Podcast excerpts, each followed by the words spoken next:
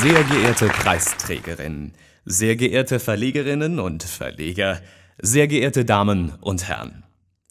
Grundsatzdebatten lostreten, die Basis mobilisieren, Rivalen ausbremsen, die Presse instrumentalisieren, eine Kulturrevolution entfachen.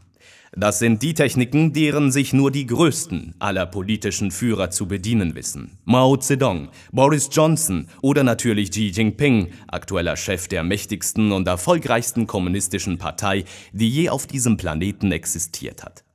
Aber nicht nur rote Diktatoren und postfaktische Populisten spielen mit in der allerersten Liga der Machtstrategen. Auch Sie, Petra Gössi, haben über die letzten Wochen gezeigt, dass Sie diesen Persönlichkeiten in nichts nachstehen. Mit Ihren Interventionen in der Klimapolitik haben Sie die FDP in eine existenzielle Aufruhr versetzt, eine Kulturrevolution eingeleitet und ein Meisterstück an Medienmachiavellismus vorgeführt. Wir sind beeindruckt, verneigen uns und verleihen Ihnen den hochverdienten Preis der Republik.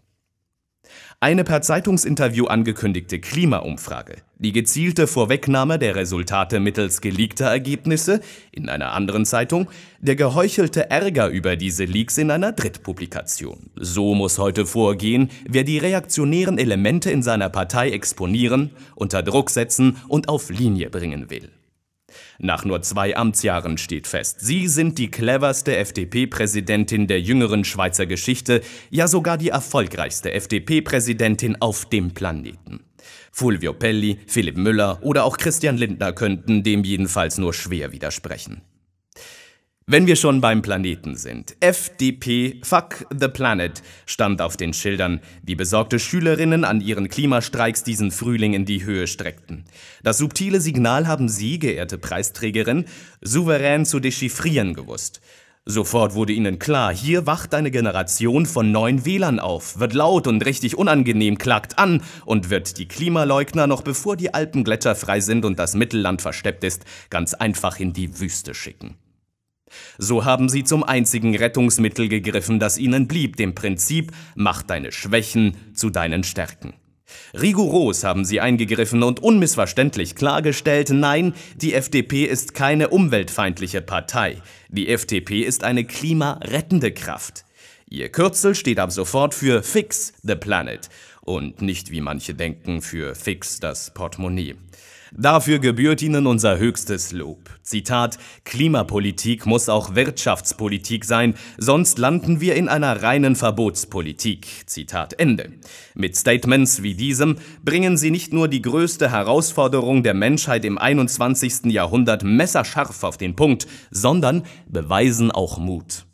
Denn es ist nicht ohne Risiko, die, nach der CVP, zweitstaatstragendste Schweizer Partei in einem Wahljahr einer klimapolitischen Zerreißprobe auszusetzen. Leicht könnte da der Eindruck von Konfusion entstehen. Wählerinnen könnten versucht sein, statt der Kopie doch lieber eine grünliberale Partei zu wählen.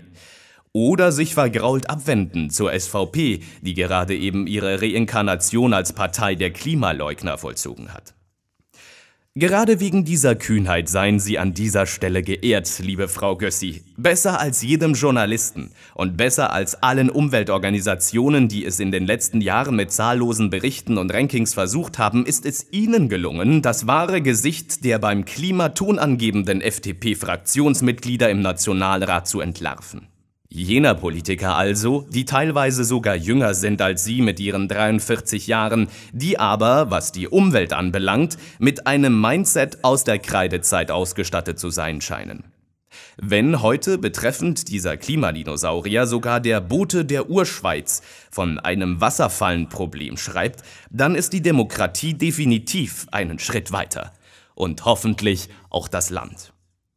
Ähnlich wie einen Meteoriteneinschlag, der vor 65 Millionen Jahren das Schicksal der Dinos besiegelte, dürfte ihre Klimabasisumfrage nun auch die Hinterlassenschaft des Antiklimafreisinns ein für alle Mal vom Erdboden tilgen.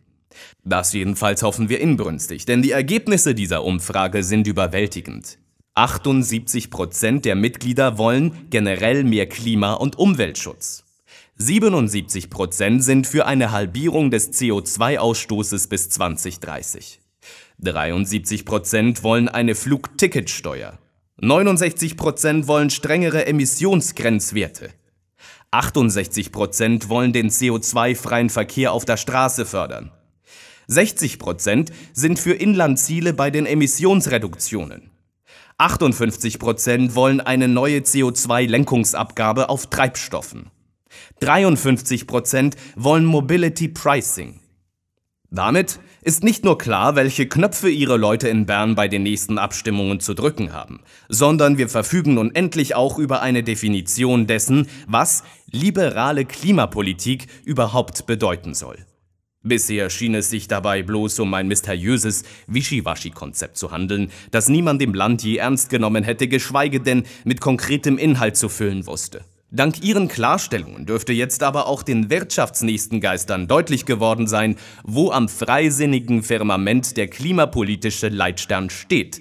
Zitat Wenn Selbstverantwortung alleine nicht mehr weiterführt, dann müssen wir auf Lenkung und die Herstellung von Kostenwahrheit setzen. Gerade wenn die Folgen des eigenen Handelns nicht unmittelbar ersichtlich sind, braucht es griffigere Instrumente. Wenn wir um einzelne Verbote nicht herumkommen sollten, muss es darum gehen, neue Lösungen aufzuzeigen. Zitat Ende. Genau, Frau Gössi. Jetzt muss Farbe bekennen und Flugticketsteuern zustimmen, wer nicht bald von den Grüngardisten an ihrer Basis heimgesucht werden will. Die Menschen in unserem Land wollen ja schließlich vorwärts machen, haben die Nase voll von Politmarketing und Schaumschlägerei.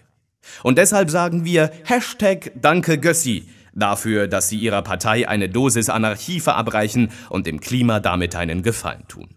Und wünschen ihnen zugleich viel Kraft, denn es besteht kein Zweifel, ihr revolutionärer Marsch durch die FDP wird ein langer sein. Dankeschön. Petra Gössi, meine Damen und Herren.